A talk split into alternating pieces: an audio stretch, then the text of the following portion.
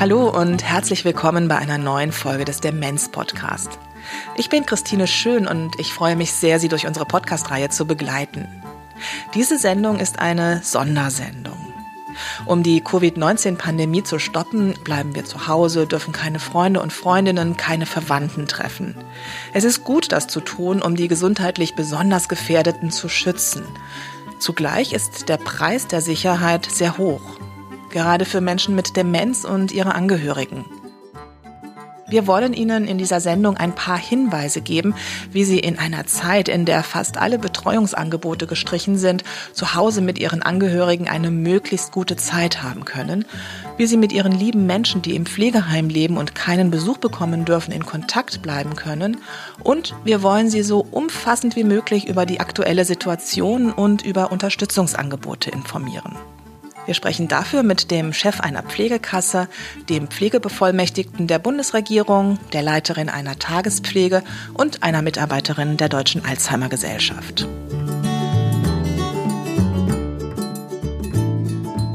Die Podcast-Reihe wird freundlicherweise gefördert von der IKK Südwest und der Veronika Stiftung. Der Demenz-Podcast wird präsentiert vom Metuch 2 Verlag. Unser Werbepartner stellt sich hier vor. Die Pflege eines Menschen mit Demenz ist eine herausfordernde Aufgabe. Pflegende Angehörige haben meistens keine Pausen. Irgendwie finden sie immer noch Energie, immer den Willen, auch die nächste Aufgabe noch zu schaffen. Denn es muss ja irgendwie weitergehen, denken sie. Oder ich kann sie mit ihrer Demenz doch nicht einfach so sitzen lassen. Ich muss mich doch um sie kümmern und sie beschäftigen. Gerhard Hess hat sich über Jahre hinweg um seine an Demenz erkrankte Mutter gekümmert. Er hat sie gepflegt und sich intensiv mit dieser Krankheit auseinandergesetzt. Dabei war er immer auf der Suche nach Möglichkeiten, nach Produkten oder Dienstleistungen, die das Leben seiner Mutter ein wenig erleichterten. Und natürlich auch sein eigenes Leben. Denn für einen an Demenz erkrankten Menschen da zu sein, ist eine Mammutaufgabe. Diese Suche nach kleinen und großen Helfern bei Demenz gestaltete sich allerdings als sehr aufwendig. Viele gute Angebote waren auf unzähligen Websites verteilt. Es gab kein professionelles und zielgerichtetes Online-Angebot mit einem dementsprechenden Sortiment von hilfreichen Produkten und Informationen. So entstand die Idee unter reviva.de den ersten Online-Shop für Menschen mit Demenz und für deren pflegende Angehörige zu entwickeln. Dieser Shop ist brandneu. Sehen Sie sich doch einfach einmal um bei reviva.de. Reviva in einem Wort. reviva.de.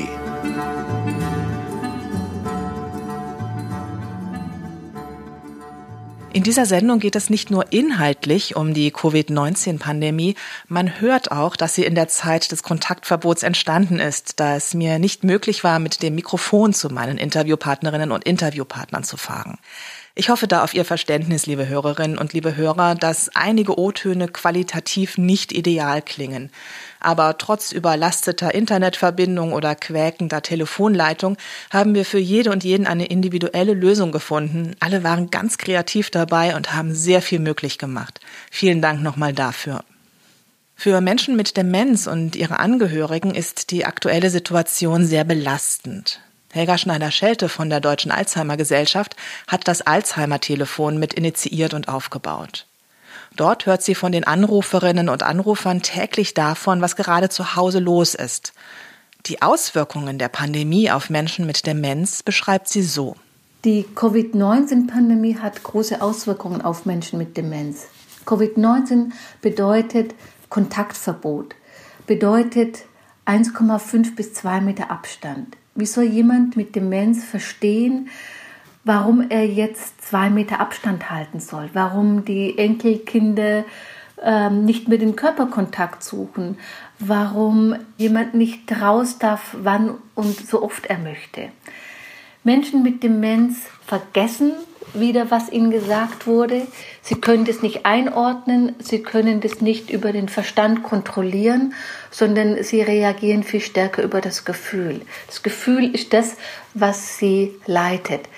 Was sie aber mitbekommen in dieser Zeit der Pandemie, ist, dass die Menschen um sie herum angestrengter sind, dass sie angespannt sind. Auch die Angehörigen haben ihre eigenen Sorgen, vielleicht sogar Existenzängste. Auch sie sind eingeschränkt in ihrem normalen Alltag, in ihrem Rhythmus. Und das äh, überträgt sich auf Menschen mit Demenz. Und nach wie vor werden zwei Drittel aller Menschen mit Demenz zu Hause betreut es gibt ja diese Unterstützungsmöglichkeiten oder es gab diese Unterstützungsmöglichkeiten, Betreuungsgruppen und Tagespflegen. Auch diese Struktur, die ja einen Halt gibt im Alltag, die fällt weg. Und damit auch wieder so Gewohntes und äh, Rituale und Struktur, die Menschen mit Demenz im Alltag Halt gibt. Ja, und in stationären Einrichtungen ist es auch schwierig für Menschen mit Demenz bekommen nicht mehr den Besuch, die Helferinnen oder die Betreuungskräfte sind nicht mehr da und die Angehörigen, die bringen Zeit mit. Und das können die Pflegekräfte nicht auffangen. Und auch insgesamt ist die Situation angespannter, weil natürlich auch Altenpflegerinnen unter einem hohen Druck stehen. Sie müssen jetzt vieles auffangen, was vorher auch Angehörige mit aufgefangen haben und müssen so ein Gefühl von Sicherheit und Geborgenheit vermitteln und sind selber sehr angespannt. Also eine schwierige Situation, die erklärungsbedürftig ist. Aber wie spreche ich mit Menschen mit Demenz über den SARS-Coronavirus 2, den ich in der Sendung der Einfachheit halber Coronavirus nennen werde? Keine gute Lösung ist es, nichts zu sagen. Ich finde es wichtig, dass Angehörige und auch Pflegekräfte sich bewusst machen, dass Menschen mit Demenz die Spannungen spüren und dass sie darauf reagieren. Der Rückzug oder auch die Aggressivität kann daher auch Ausdruck der allgemeinen Anspannung sein.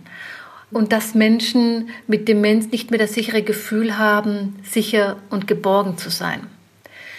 Daher sollten wir auf jeden Fall Menschen mit Demenz versuchen, die Situation zu erklären und das in einfachen Worten. Zum Beispiel könnte man sagen, Zurzeit gibt es einen Grippevirus, der sehr ansteckend ist. Er hat den Namen Corona. Es reicht schon aus, dass wir uns die Hände geben, damit er sich weiter verbreitet. Daher komme ich dir lieber nicht zu nahe, denn ich will, dass du nicht krank wirst. Ich will, dass du gesund bleibst. Ich passe auch gut auf mich auf. Wir schaffen das gemeinsam. Ich konnte mit Sarah Hoffmann telefonieren. Sie leitet die Tagespflege Hoffmannsgarten in Berlin-Friedenau. Obwohl die im Moment geschlossen ist, hält Frau Hoffmann engen Kontakt zu den Angehörigen ihrer Gäste. Wie geht's denen jetzt nach zwei Wochen ähm, nicht in der Tagespflege und nur zu Hause? Ähm, da bin ich einfach interessiert und sehr nah an unseren äh, Gästen und deren Angehörigen. Und was ich höre, zumindest den meisten geht es, äh, geht es sehr gut. Es sind alle gesund. Das ist ja das Allerwichtigste. Ähm, Trotzdem äh, sagen natürlich auch sehr viele, dass es eine herausfordernde Situation ist, dass sie an ihre Belastungsgrenzen kommen und ähm, natürlich die Situation jetzt äh, 24-7, also 24 Stunden ähm, und das sieben Tage die Woche ohne Ablenkung. Also es ist ja nicht nur, dass die Tagespflege gerade ausfällt, sondern auch die Kinder, die zu Besuch kommen und mal ein bisschen Entlastung bringen oder auch Abwechslung, nicht nur für den ähm, Betroffenen, also den Demenzerkrankten, sondern natürlich auch für die Angehörigen, die dann einfach auch mal etwas Abwechslung in ihrem Alltag bekommen und auch eine, eine Ablenkung oder auch mal sagen können, hier kannst du mal übernehmen Unternehmen, das fällt natürlich jetzt auch alles flach. Und ich glaube, das ist für viele dann schon eine sehr große Herausforderung, neben der Tatsache, dass sie jetzt für ihren liebsten Menschen halt auch wirklich 24 Stunden ohne Pause verantwortlich und äh, zuständig sind und damit ähm, mal wieder gefordert sind, jetzt äh, nicht nur in der Geduld, äh, sondern tatsächlich auch irgendwie im Entertainment. Das ist für viele schon herausfordernd. Frau Schneider-Schelte und Frau Hoffmann haben ein paar Tipps für die Tagesgestaltung zu Hause. Ich finde, wenn die Tage strukturiert sind, wenn sich Routinen entwickeln, bestimmte Rituale, das hilft, weil man dann nicht jeden Tag neu überlegen muss, was macht man denn. Was häufig auch sehr hilfreich ist, ist Bewegung, weil gerade Anspannung lässt sich durch Bewegung am besten reduzieren. Äh, es gibt im Internet auch für ältere Personen Übungen, die man auch gut zusammen mit Menschen mit Demenz machen kann. Es reichen manchmal schon zehn Minuten am Tag, um dem Körper etwas Gutes zu tun. Aber auch das regelmäßige Spazierengehen, etwas anderes zu sehen, Vogelgezwitscher zu hören, frische Luft zu schnappen, das bringt einen auf andere Gedanken. Und auch das ist wichtig. Neben den Routinen sind auch kleine Höhepunkte wichtig. Zum Beispiel ein besonderes Essen oder gemeinsam einen Film im Fernsehen anzuschauen oder ein Konzert anzuhören. Auch da gibt es inzwischen viele Möglichkeiten im Internet, sich Filme und Konzerte kostenlos herunterzuladen. Vielleicht gibt es auch jemand, wenn man selber nicht so technikaffin ist, der einen dabei unterstützen kann habe auch all meinen Gästen und Angehörigen gesagt, dass tatsächlich jetzt die Struktur im Alltag wichtig ist. Also man kennt es ja selbst, wenn man auf einmal so aus dem Alltag, dem normalen Alltag rausgerissen ist und jetzt heißt okay, ihr bleibt jetzt alle zu Hause und dürft nicht mehr raus und nur noch für das Nötigste, dann kommt man ja auch ganz schnell, ich nenne es jetzt mal so salopp, in so einen Schlumpfmodus. Ja, dann läuft man den ganzen Tag in der Jogginghose rum und ähm, putzt sich dann vielleicht auch erst um elf die Zähne, weil man denkt, ach na ja, hm, wir frühstücken ganz ausgedehnt und ähm, es verliert auf einmal so ein bisschen an Struktur im Alltag. Davon äh, rate ich tatsächlich allen ab und äh, sage ganz klar, es ist absolut wichtig, auch jetzt in dieser, ähm, ich nenne es jetzt mal die Corona-Krise, bzw. den Corona-Alltag, eine Struktur und Routine einzuführen. Und das ist auch gerade für dementiell Erkrankte sehr, sehr wichtig. Das heißt, man geht nach wie vor gemeinsam auf, macht sich fertig, ähm, gemeinsames Frühstück, bezieht auch den Lieblingsmenschen mit ein, dass er irgendwie mithilft, genauso wie vorher auch. Und ähm, dass man dann gemeinsam die Hausarbeit macht mit kleinen Aufgaben, die man dem Liebsten auch ähm, an die Hand geben kann, irgendwie sei es beim Abtrocknen oder den Arbeitsflächen abputzen etc. Und dann empfehle ich immer ähm, erstmal mit einem kleinen Sportprogramm den Tag zu starten. Bewegung ist das A und O. Und das sollte man jetzt unbedingt beibehalten. Das heißt, man sollte sich sein kleines Workout auch nach Hause holen. Da gibt es ganz, ganz tolle Videos auf YouTube, ähm, auch Seniorensport. Denn, äh, auf Spotify kann man Seniorensport Musiklisten runterladen, wo dann so äh, 70er und 80er oder 60er Musik ich habe meinen Gästen auch ähm, Plakate zusammengestellt mit Bewegungsübungen, anhand dieser sie dann die Übung machen können. Wichtig ist, dass man es gemeinsam macht. Das heißt, der Angehörige mit seinem Liebsten oder seiner Liebsten macht die Übung gemeinsam. Zu sagen, hier, das machst du jetzt mal, das funktioniert natürlich nicht. Das heißt, man muss die Übung wirklich vormachen und gemeinsam machen. Und am besten steht man auch noch nebeneinander und nicht voreinander, weil das Spiegeln häufig nicht gut funktioniert. Dann lässt sich das auch viel leichter irgendwie so den Alltag meistern. Zumindest ist das so unsere Erfahrung und wird jetzt auch von den Gästen sehr gerne angenommen.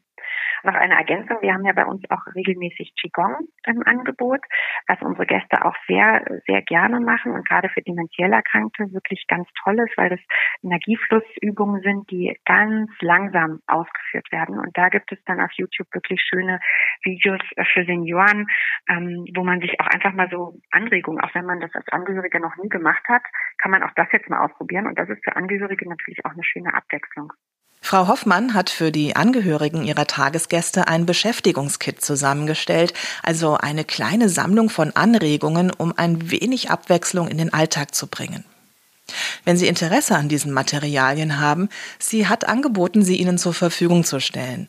Eine Mail an demenzpodcast.methoch2-verlag.de genügt und wir leiten Ihre Anfrage dann weiter. Einige Tipps und Links zu Bewegungs- und Beschäftigungsangeboten finden Sie unter der Sendung auf demenz-podcast.de. Übrigens, gehen Sie auch weiterhin mit Ihren Angehörigen mit Demenz raus. Hier ein paar Tipps von Frau Hoffmann, zum Beispiel um das Mindestabstandsgebot einzuhalten, das Menschen mit Demenz überfordern könnte. Der tägliche Spaziergang ähm, sollte das A und O sein, gerade jetzt bei dem schönen Wetter. Ähm, sollte da sich keiner scheuen, rauszugehen. Und wenn man gemeinsam ist, zweit darf man ja, das heißt mit seinem Angehörigen darf man spazieren gehen und ähm, da eingehakt oder Händchen halten zu laufen und dicht beieinander, so kann der Angehörige ja auch ein bisschen den, den Weg steuern und die Richtung vorgeben oder auch gerade wenn man dann Abstand halten soll, an der Ampel einfach ein Stück weit ähm, mit Abstand stehen. Ähm, das kann man ja steuern, ohne Großes in Worten zu erklären. Das ist auch das Feedback unserer ähm, Angehörigen einfach das so ein bisschen selbst zu steuern. Ne? Also dann geht man halt jetzt nicht irgendwie da, wo es besonders eng ist oder so, die Parkanlagen sind ja alle offen ähm, und oder auch einfach mal, wenn man die Parkanlagen meiden möchte, weil das vielleicht ein hochfrequentierter Park ist, das ist ja jetzt gerade aktuell auch so, ähm, dann wirklich einfach mal durchs Kiez schlendern, durch die Straßen schlendern, die ruhigeren ähm, Straßen kennenlernen und ein bisschen ähm, Architektur bestaunen und das das geht ja alles und ähm, da braucht es wahrscheinlich gar nicht viele Worte, um zu erklären, ähm, warum man jetzt gerade etwas Abstand hält. Das glaube ich lässt sich ganz leicht regulieren. Was man jetzt nicht machen sollte, ist gemeinsam einkaufen. Ne? Also das, das würde ich tatsächlich nicht machen. Ähm, oder auch ein, wenn früher ein Demenzerkrankter noch die Zeitung holen gegangen ist, was, was ich grundsätzlich immer total unterstütze, dass jemand in der Selbstständigkeit oder in seiner Selbstständigkeit äh, gestärkt wird, ähm, das würde ich jetzt nicht mehr machen. Und da wirklich dann Hilfe von den Kindern oder Nachbarn oder Freunden annehmen. Bitte scheuen Sie sich nicht, Hilfe anzunehmen. Ich erlebe gerade selbst, wie gerne Menschen helfen. Ich war zum Beispiel mit meiner Tochter in Quarantäne, weil es eine Covid-19-Erkrankung in der Kita gab und konnte mich kaum retten vor Angeboten, uns etwas aus dem Supermarkt mitzubringen. Und Menschen, die aus unterschiedlichen Gründen gerade nicht raus können, berichten mir, dass sie trotzdem selten so gut mit Lebensmitteln und allem, was sie brauchen, versorgt waren. Wir haben Ihnen einige Unterstützungsmöglichkeiten in die Links gesetzt. Bitte trauen Sie sich, die auch anzunehmen. Ganz wichtig ist im Moment, dass Sie als pflegende Angehörige auch auf sich schauen. Helga Schneider-Schelte und Sarah Hoffmann haben ein paar Tipps für Sie. Sie sollten sich höchstens einmal am Tag über die neuesten Zahlen von Covid-19 informieren. Das reicht, weil ähm, die Zeit ist schwierig genug und wir brauchen alle Geduld, weil wir nicht wissen, wann diese Krise vorbei ist. Daher ist es wichtig, mit den Kräften Haus zu halten. Auch die Situation ist so angespannt und es ermüdet. Es ist so anstrengend, sich an alle Vorschriften zu halten. Daher seien Sie auch mit sich gnädig. Nehmen Sie sich nicht zu viel vor. Überlegen Sie viel lieber, was würde Ihnen, was würde Ihrer Mutter, Ihrem Vater, Ihrem Partner gut tun. Nehmen Sie auch Hilfe in Anspruch. Schrauben Sie Ihre Anforderungen an sich und an die anderen herunter. Es ist für Sie, es ist für alle eine Ausnahmesituation. Alles braucht mehr Zeit. Eine Übung, die ich empfehlen könnte, wäre am Abend zu überlegen, was war denn heute gut? Also viel stärker den Blick auch auf schöne Momente richten. Und wenn es gelingt, verlieren Sie nicht Ihre Freude und Ihren Humor. Sie können auch gerne beim Alzheimer-Telefon anrufen. Und äh, wir sind da für Sie und wir beraten Sie sehr gerne. Was ich ganz wichtig finde, ist, dass man ähm, eine gemeinsame Ruhezeit hat. Viele Demenzerkrankte machen ja gar keine Nachmittagsruhe mehr oder brauchen das auch gar nicht für sich. Aber das war dann gerade jetzt in dieser aktuellen Zeit, dass die Angehörigen ganz klar kommunizieren, du Schatz, ne, jetzt ist Nachmittagszeit, jetzt ist Ruhezeit, ich mache dir hier mal ein Hörspiel an, wenn du gerade nicht ruhen möchtest, aber ich brauche jetzt mal meine 20 Minuten hier mit meiner Zeitung oder meinem Buch und möchte mich einfach gerade mal zurückziehen. Das finde ich ganz, ganz wichtig. Und das funktioniert. Das klappt wirklich gut. Also auch Demenzerkrankte machen damit und ähm, ziehen sich dann in der Zeit auch auf ihre Art natürlich, das muss man immer dazu sagen, auf ihre Art zurück. Der ähm, Demenzerkrankte braucht auch mal Ruhezeit. Das weiß er manchmal nicht, aber tatsächlich, wenn man es ihm dann anbietet, wird es sehr gerne angenommen. Nun gibt es nicht nur die häusliche Pflege. Menschen, die in Pflegeheimen leben, dürfen zurzeit keinen Besuch bekommen. Für viele bricht damit eine ganz wichtige Säule ihres Lebens weg. Und auch für die Angehörigen ist das keine leichte Situation. Das ist auch schwierig auszuhalten, weil man sich sorgt, wie geht es denn dem, der eigenen Mutter oder dem Vater? Man weiß, dass die, man hört es ständig im Radio, dass die Pflegekräfte sehr belastet sind und sie würden ja gerne helfen. Gleichzeitig ist es zum Schutz der Erkrankten wichtig, dass das Besuchsverbot eingehalten wird oder nur in Ausnahmefällen gelockert wird.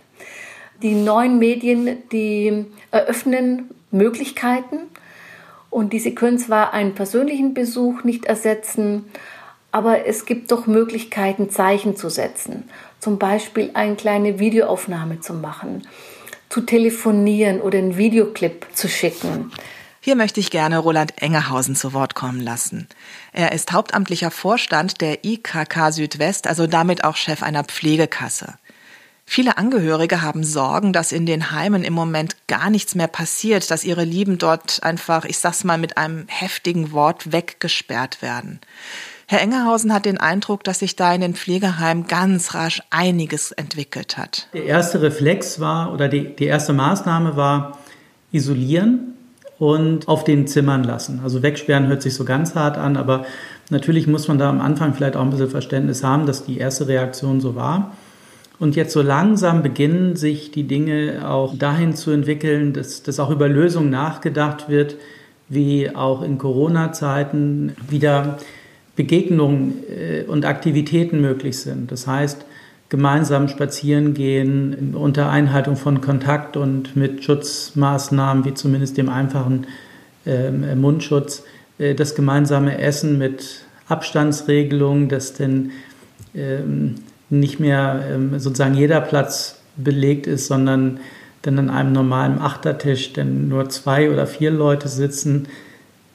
Das beginnt jetzt so langsam und es beginnt auch so allmählich der Umgang mit den digitalen Möglichkeiten, also den äh, Videokontakte zu nutzen über ähm, neue Plattformen, die entstehen oder auch ganz einfache Sachen wie Skype oder Zoom wo die ähm, zu Pflegenden mit ihren Angehörigen kommunizieren können. In Rheinland-Pfalz sind dafür konkret Digitalhelfer, wie das heißt, die an sich auch mal für andere Themen gedacht waren, jetzt unterwegs in den Pflegeheimen von der Landesregierung unterstützt. Also es entstehen jetzt so breite Versuche, eigentlich überall darüber nachzudenken, wie kriegt man anstatt des Isolierens jetzt Schutzlösungen hin, in den Pflegeheimen, die auch etwas mit Lebensqualität zu tun haben. Um Kontakt zu halten, sind digitale Lösungen im Moment ganz wichtig. Und Pflegeheime, die noch nicht gut mit Computern oder ähnlichem ausgestattet sind, können nun auch in den Genuss schneller Hilfe kommen.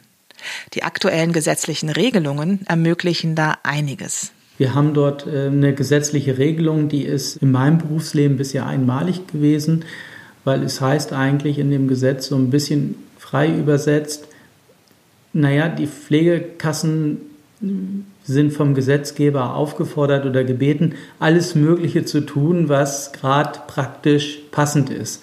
Also wir haben äh, in vielen Teilen zwar natürlich noch die alte Gesetzgebung, aber immer mit so einer Zusatzüberschrift versehen, die ich mal so übersetzen würde vom Gesetzgeber aus, liebe Kassen, versucht irgendwie pragmatische Lösungen zu finden. Und äh, das ist eine für mich einmalige Gesetzgebung, die ich jetzt so bisher erlebt habe, die aber auch, glaube ich, von den Kassen, also von den Pflegekassen derzeit gerne aufgenommen wird, weil wir müssen über die normalen etablierten Strukturen hinaus Lösungen finden. Und das gilt auch für die Anschaffung von Tablets und Computern, um in Kontakt mit den lieben Angehörigen und Freunden bleiben zu können. Was jetzt möglich ist, und was auch notwendig ist an Schutzmaßnahmen und auch an Kommunikationsunterstützung, äh, wird von den Pflegekassen auch bezahlt und unterstützt. Da gab es klare Aussagen auch vom äh, GKV-Spitzenverband, der auch der, der Dachverband der Pflegeversicherung ist. Und an den finanziellen Maßnahmen oder an den finanziellen Mitteln scheitert es jetzt überhaupt nicht. Auch die Ausstattung mit iPads ist möglich, dann gegebenenfalls eher nochmal über andere Töpfe. Es liegt mehr an den technischen Infrastrukturen, die natürlich nicht so einfach aufzubauen ist. Da, wo ähm, die WLAN-Verbindung schlecht ist, muss sie halt erstmal schnell werden. Wenn die Voraussetzungen dafür da sind, dann ähm, ist da viel möglich. Und ähm, da erleben wir auch jetzt so langsam, wie gesagt, in dieser zweiten Phase einen gewissen Aufbruch. Für diesen Aufbruch braucht es auch die Angehörigen, die die Pflegeheime freundlich darum bitten, diese Kommunikationsmittel anzubieten. Wir wissen alle, dass die Pflegekräfte im Moment Unglaubliches leisten und man sollte auf ihre Belastung Rücksicht nehmen. Aber die digitalen Helfer können ja für sie auch Erleichterung bringen, wenn die Angehörigen wieder mehr in den Alltag einbezogen werden können. Also scheuen Sie sich nicht, zum Beispiel die Leitung des Pflegeheims freundlich anzusprechen aber dennoch mit einem Wunsch, dass da was passiert, dass also auch die äh, Pflegeeinrichtungen merken, oh, die, die ähm, pflegenden Angehörigen wollen sich da selber einbringen und wollen selber auch ähm, weiter teilhaben, wenn vielleicht auch mit einem körperlichen Besuchsverbot, aber dass diese Teilhabe über digitale Medien doch jetzt von allen Seiten gewünscht ist und äh, dass dort dann auch die Pflegeeinrichtungen anfangen, sich darüber Gedanken zu machen. Es wird aber von Pflege Einrichtung zu Pflegeeinrichtung unterschiedlich sein. Wir werden keine staatliche Verpflichtung zur digitalen Kommunikation so schnell hinbekommen, glaube ich. Wobei die durchaus wünschenswert wäre, sondern ich glaube, es muss sozusagen von Pflegeheim zu Pflegeheim Lösungen müssen sich entwickeln. Und da ist aber jeder Anstoß auch von den ähm, pflegenden Angehörigen sehr wichtig. Wenn Sie mit Ihrem oder Ihrer Angehörigen mit Demenz zu Hause sind und dort keine technische Infrastruktur haben, um zum Beispiel mit Ihrem Enkelkind, Ihrer Tochter, Ihrem Sohn oder Freunden und Freundinnen zu skypen, rät Herr Engerhausen, sich an die Pflegekasse zu wenden und zu fragen, ob es hier kreative Lösungen gibt. Für seine Kasse zumindest schließt er nicht aus, dass pflegende Angehörige hierbei auch unterstützt werden.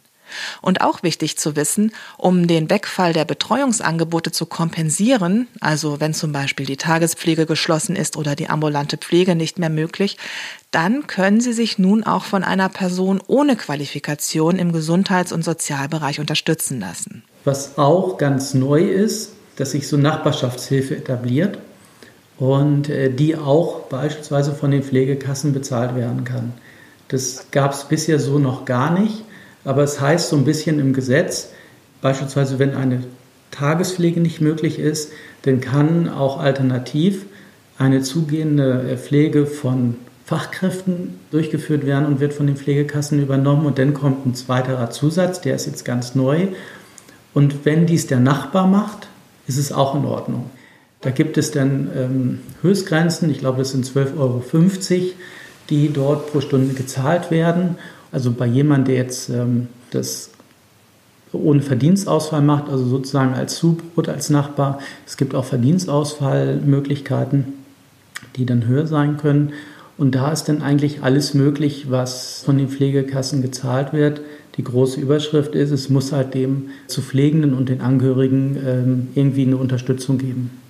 Es ist im Moment sehr viel möglich, um Alternativen für die weggefallenen Betreuungs- und Kontaktmöglichkeiten zu finden. Es wäre für diese Sendung zu komplex, detailliert darauf einzugehen. Deshalb rate ich Ihnen unbedingt, sich mit Ihrer Pflegekasse oder dem Pflegestützpunkt in Verbindung zu setzen, um eine individuelle Lösung zu finden. Wir unterbrechen jetzt kurz für eine Werbung des Med 2 Verlages. Aus, aus, aus, aus. Das Spiel ist aus. Deutschland ist Weltmeister. Ein Kommentar für die Ewigkeit. Wir wissen alle direkt, worum es geht. Deutschlands erster Fußball-Weltmeistertitel 1954 war für sehr viele ein Ereignis von großer Bedeutung. Hören wir diesen hochemotionalen O-Ton, werden Erinnerungen wach, auch bei vielen Menschen mit Demenz.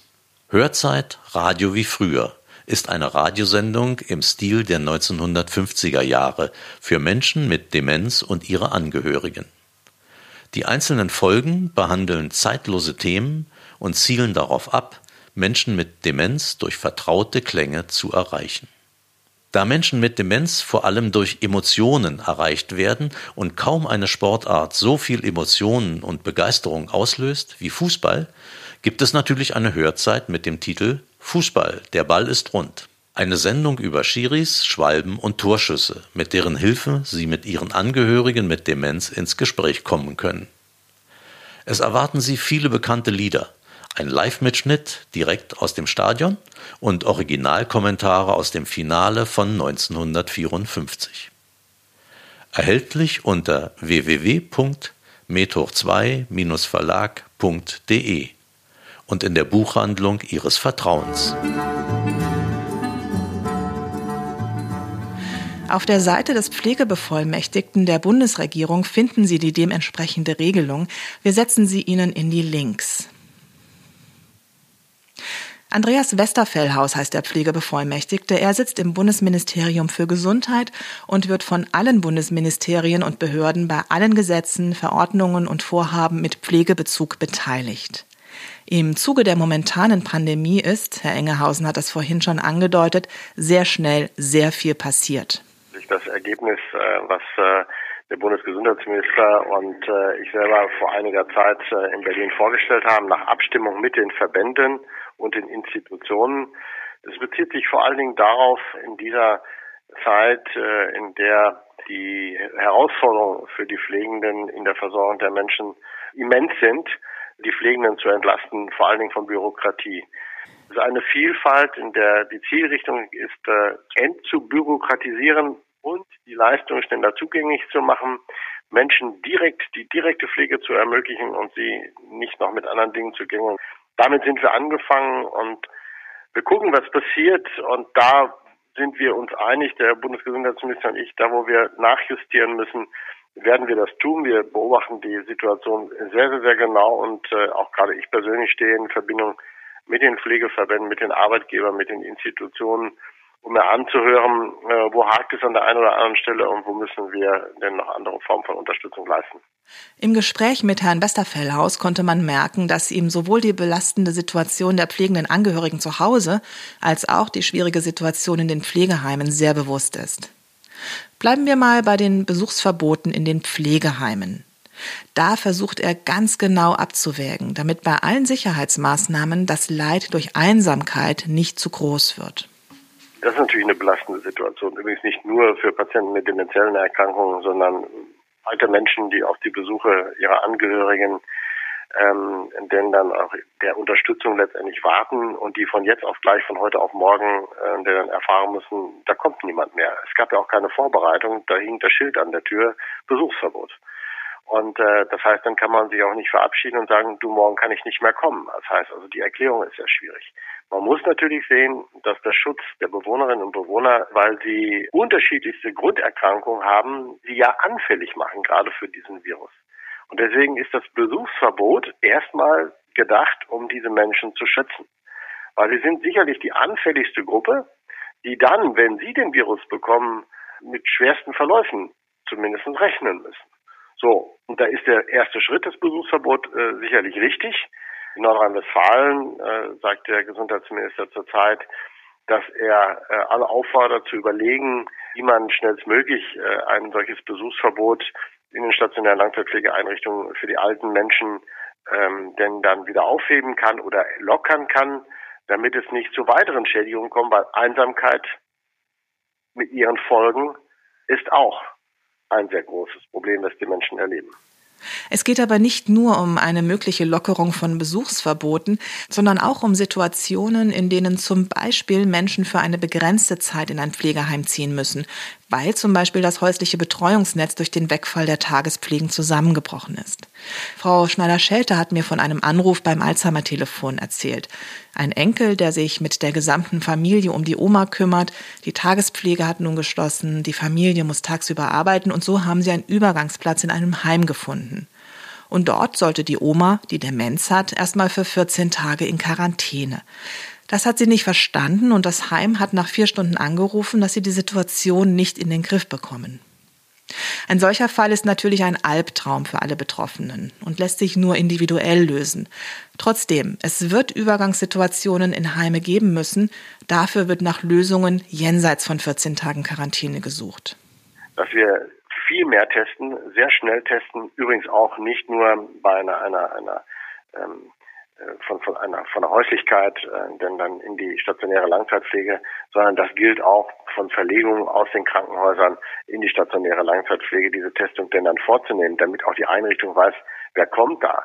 Bis jetzt hören wir häufig davon, dass wir sagen im Krankenhaus, nein, wir testen nicht, äh, es gibt keine Symptome und Kontakt gab es wohl auch nicht und dann verlässt sich eine stationäre Langzeitpflegeeinrichtung, dass das stimmt. Das kann nicht sein. Die Testung muss her Allerdings braucht man auch dann die Beobachtung, weil ich teste an dem Tag, ich brauche die Ergebnisse und wir brauchen natürlich die bekannte Inkubationszeit. Aber im Schutz vor allem muss ich abwägen, was geht jetzt da? Und ich hoffe nur, dass wir bald Möglichkeiten finden, wie auch der Gesundheitsminister Nordrhein-Westfalen, Karl-Josef Laumann, der dann angeregt hat, genau im Sinne von besonders belasteten Personengruppen dieses zu lockern, dass es dort Möglichkeiten gibt. Das geht natürlich immer auch nur unter äh, massivem Schutz, unter Verwendung von Schutzkleidung, Kitteln, Handschuhen, Mund-, äh, Nase, Gesichtsschutz, um letztendlich auch den Schutz auf alle Ländern auszusehen. Ja, dass das im Einzelfall wirklich einen manchmal ratlos zurücklässt und alles das auch in, auf den Kopf stellt, wofür wir ja gekämpft haben. Äh, denn dann auch in der Versorgung, in der individuellen Versorgung, wird nun durch so eine gemeinschaftliche Gefährdung denn dann in Frage gestellt. Ich hoffe, dass wir diese Situation alsbald überwunden haben, damit man sich wieder in einer ganz anderen Situation den Menschen widmen kann, wie sie es brauchen. Roland Engerhausen bittet die Angehörigen, den Kontakt mit dem Pflegeheim gerade jetzt nicht abreißen zu lassen. In der aktuellen Krise können sich die Erkenntnisse und Handlungsspielräume in kürzester Zeit ändern. Ich persönlich finde es ganz wichtig in der Zeit, dass die pflegenden Angehörigen aktiv im Pflegeheim nachfragen, wie ist das jetzt? Was ist möglich an ähm, Kontaktaufnahme? Wie wird mit den zu Pflegenden äh, umgegangen?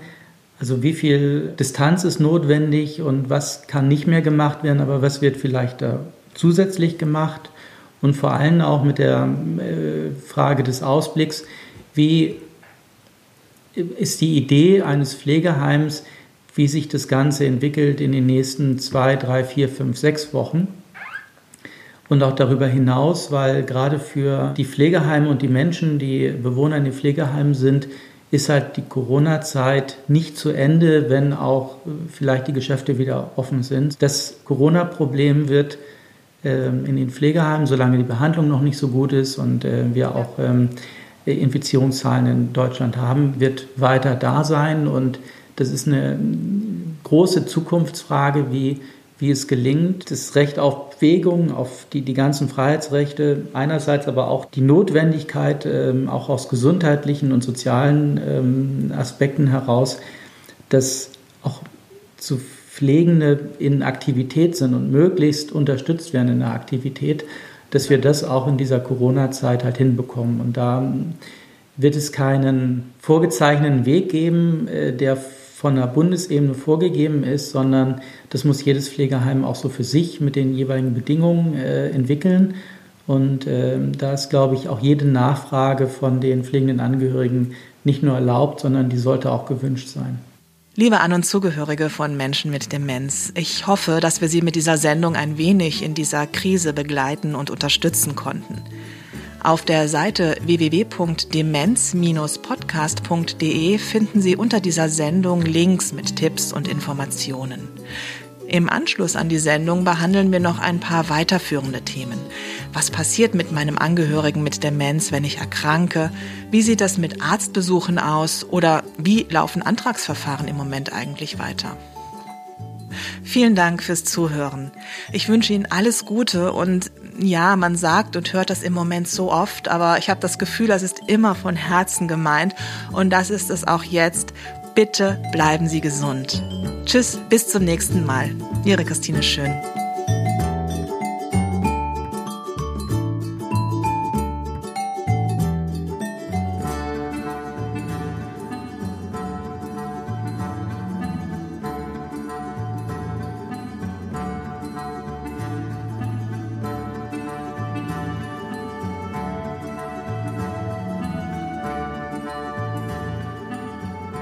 Möchte gerne noch auf ein paar Fragen eingehen, die im Lauf der Covid-19-Pandemie bei pflegenden Angehörigen auftauchen könnten. Eine davon, was ist eigentlich, wenn ich erkranke? Was passiert dann mit dem Menschen mit Demenz, um den ich mich zu Hause kümmere? Helga Schneider-Schelte. Ja, das ähm, ist in diesen Zeiten auch nochmal besonders schwierig. Daher sollten alle pflegenden Angehörigen sich im Vorfeld Gedanken machen, sollten sie erkranken, wer könnte denn dann die Betreuung übernehmen? Gibt es jemanden im familiären Umfeld oder im Freundeskreis? Am besten Personen, die nicht selbst zur Risikogruppe gehören, die dann die Pflege übernehmen könnten. Wenn es niemanden gibt, gibt äh, in Ihrem Umkreis, im Bekanntenkreis, könnten Sie auch bei der Pflegekasse oder beim Pflegestützpunkt nachfragen, ob es in Ihrer näheren Umgebung eine Notbetreuung gibt. Wenn Sie aber jemanden finden aus Ihrem Familienkreis und Sie selber an Virus erkranken, wäre es einfacher, wenn Sie äh, die Zeit der Quarantäne nicht zu Hause, sondern an einem anderen Ort äh, verbringen würden. So kann die Person mit Demenz im gewohnten Umfeld betreut werden und es vereinfacht einiges. Hilfreich ist auch für alle Fälle einen Notfallplan zu erstellen, auf dem notiert sind, äh, wer, der, wer ist der Hausarzt, ähm, mit welchem Pflegedienst arbeiten zusammen, wer sind weitere Ansprech- und Kontaktpersonen. Was mache ich, wenn ein Arztbesuch ansteht? Wenn ein Arztbesuch ansteht, sollte man sich im Vorfeld gut überlegen, ist dieser Arztbesuch jetzt notwendig oder kann er gegebenenfalls verschoben werden.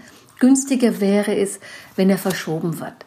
Das Gleiche gilt auch für den Krankenhausbesuch oder eine Operation. Doch manchmal lässt sich der Termin nicht verschieben. Dann sollte eine Person den Menschen mit Demenz begleiten, der vertraut ist, der ihn gut kennt. Am besten eine Person, die im gleichen Haushalt lebt mit dem Menschen mit Demenz. Und dann sollte man gegebenenfalls mit der Arztpraxis vereinbaren, dass man erst dann die Arztpraxis betritt, wenn man auch wirklich drankommt, dass man nicht so lange Zeiten hat im Wartezimmer. Das kann sehr anstrengend werden. Zwei eher allgemeine Fragen rund um die Gesundheit in Zeiten von Corona. Zum Thema Operationen. Was mache ich, wenn eine geplante Operation abgesagt wird? Roland Engehausen. Also was jetzt wirklich ähm, zunehmend auch bei, bei uns aufschlägt, sind besorgte Fragen. Ähm, ob eine geplante Operation, eine geplante Behandlung durchgeführt werden kann oder aber auch die Situation, dass ähm, die schon abgesagt wurde. Und das ist nicht nur die vielleicht verschiebbare Knieoperation, die vielleicht auch gar nicht unbedingt nötig gewesen wäre. Deswegen sind wir da eigentlich am Anfang auch als Krankenkassen ähm, sehr gelassen mit umgegangen. Das ist jetzt anders. Wir merken, dass auch wichtige äh, Behandlungen schwieriger sind und verschoben werden, auch internistische äh, Behandlung und auch beispielsweise onkologische ähm, Behandlung wie eine vielleicht äh, nicht ganz dringend notwendige äh, Krebsbehandlung oder aber auch, auch das merken wir jetzt, vielleicht eine Chemotherapie, die doch bei genauerem Hinsehen gar nicht mehr erfolgsversprechend wäre. Wir empfehlen dort, wenn Versicherte sich bei uns melden, eigentlich drei Dinge. Das eine ist, dass man gemeinsam mit dem Arzt und wir unterstützen da auch, wenn es möglich ist, nach entweder einer ambulanten Behandlungsalternative oder aber zumindest eine Übergangslösung äh, sucht. Oder aber, wenn es die nicht gibt, dass man dann auch mit den Fachgesellschaften redet. Also bei der Onkologie funktioniert das ganz gut. Da gibt es auch eine Hotline bei der Krebsgesellschaft, äh, wo man sich beraten lassen kann. Es gibt aber auch im onkologischen Bereich durchaus Krebsbehandlungen, wo es möglich ist, die zu verschieben. Also beispielsweise bei Hautkrebs oder Prostatakrebs ähm, ist es schon so, dass wenn, wenn der Krebs früh erkannt ist, dass es auch durchaus in Ordnung ist, wenn die Behandlung dann ein bisschen später stattfindet. Die IKK Südwest ruft im Moment jede Patientin und jeden Patienten an, der wegen einer Covid-19-Erkrankung ins Krankenhaus gekommen ist. Deshalb hat Roland Engehausen einen ganz guten Überblick über die Verläufe. Sein Fazit? Man kann eigentlich nur raten, ähm, dass bei einer, gerade bei einem positiven Test, gerade wenn, wenn man dann Atemprobleme bekommt, dass man so früh wie es geht ins Krankenhaus kommt. Also das äh, scheint sich so ein bisschen herauszukristallisieren, ohne dass ich jetzt natürlich Mediziner bin. Wir können nur das wiedergeben, was für uns geschildert wird, dass es wirklich wichtig ist, dann so früh wie möglich ins Krankenhaus zu kommen und so früh wie möglich mit den möglichen Therapien, also Sauerstoffzufuhr und das, was jetzt halt gerade aus den, den, den anderen Erfahrungen heraus die Ärzte denn im Krankenhaus tun, dass das so früh wie möglich eingeleitet wird, denn scheint auch wirklich die Heilungschance am höchsten zu sein. Und es funktioniert in Deutschland nicht schlecht. Und das ist vielleicht auch der Grund, warum die Sterbequote in Deutschland deutlich niedriger ist als in anderen Ländern. Stichwort Patientenverfügung. Wenn ich dort zum Beispiel eine künstliche Beatmung ausgeschlossen habe, die ja bei Covid-19 eventuell mein Leben retten könnte, wie damit umgehen? Die Frage haben wir bei den hm, Kolleginnen und Kollegen, die wir in die Pflegestützpunkte entsendet haben, ganz, ganz häufig gehabt. Und als diese Frage zunächst so kam, dachte ich auch, oh je, was machst du denn da? Und ähm, die Antwort ist juristisch klar und praktisch aber nicht, um das so zu sagen.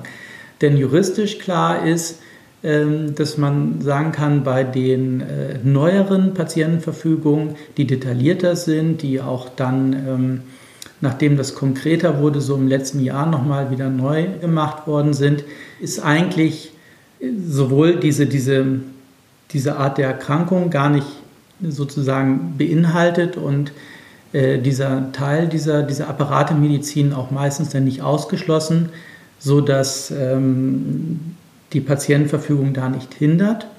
Zumal ein ganz entscheidender Punkt ist, es geht um äh, lebensverlängernde Maßnahmen, die bei der Patientenverfügung ausgeschlossen sind. Und ähm, da geht man äh, dann ja davon aus, dass eine Heilung nicht möglich ist. Bei Covid-19 ist es ja so, dass es ja um die Heilung geht und die Beatmung insofern nicht den lebensverlängernden Charakter hat, sondern Teil der Therapie ist. So sieht es ja im Moment auch aus und deswegen würde auch bei einer Patientenverfügung niemand im, im, im Krankenhaus sagen, äh, wer eine Patientenverfügung hat, äh, der wird nicht äh, behandelt und da würde es keine, ähm, keinen Sauerstoffzufuhr geben. Das scheint ausgeschlossen zu sein, aber Sie merken auch schon, ich ähm, sage das jetzt ein bisschen so in der Möglichkeitsform, weil wir haben keine Erfahrung und deswegen würde ich, das ist aber meine persönliche Meinung, auch immer die Patientenverfügung jetzt dahingehend ändern, dass sie entweder ausgesetzt ist oder sie wird abgeändert auf, es gilt nicht für die Behandlung von äh, Viruserkrankungen, die, ähm, wo dann einfach die Beatmung Teil der Behandlungstherapie ist.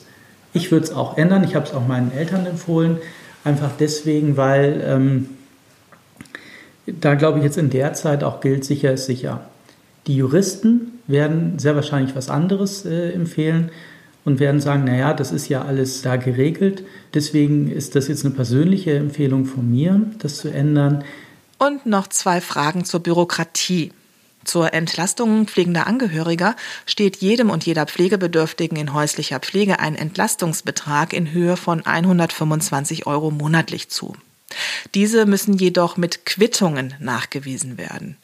In Zeiten von Corona scheint dies doch unpassend zu sein, findet auch der Pflegebevollmächtigte der Bundesregierung.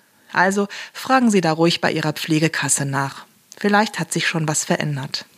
Ja, äh, da bin ich vollkommen bei Ihnen. Übrigens ähm, habe ich diese Anregung auch schon gegeben, äh, das pauschal äh, denn dann letztendlich zu machen.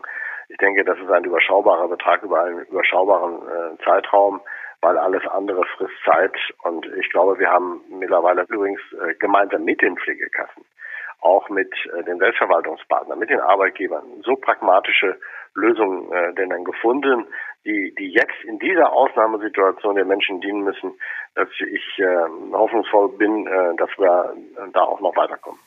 Was passiert eigentlich mit Anträgen auf zum Beispiel einen Pflegegrad oder Höherstufung?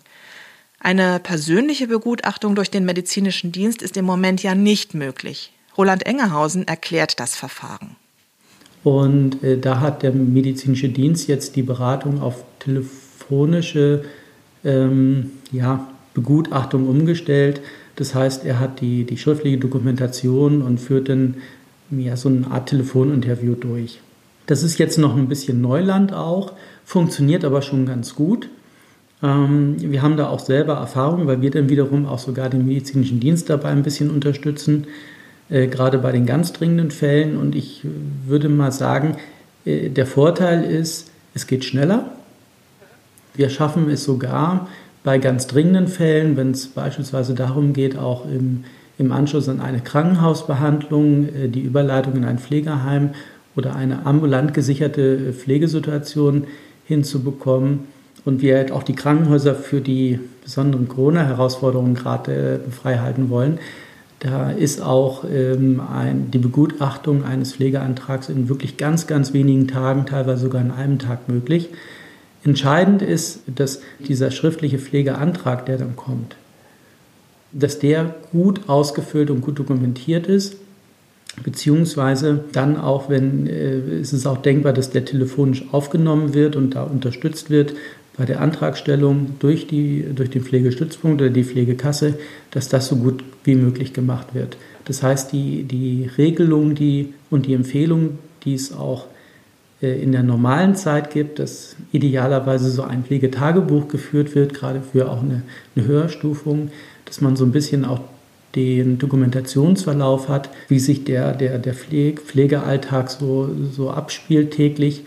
Das ist umso wichtiger jetzt natürlich in dieser Zeit.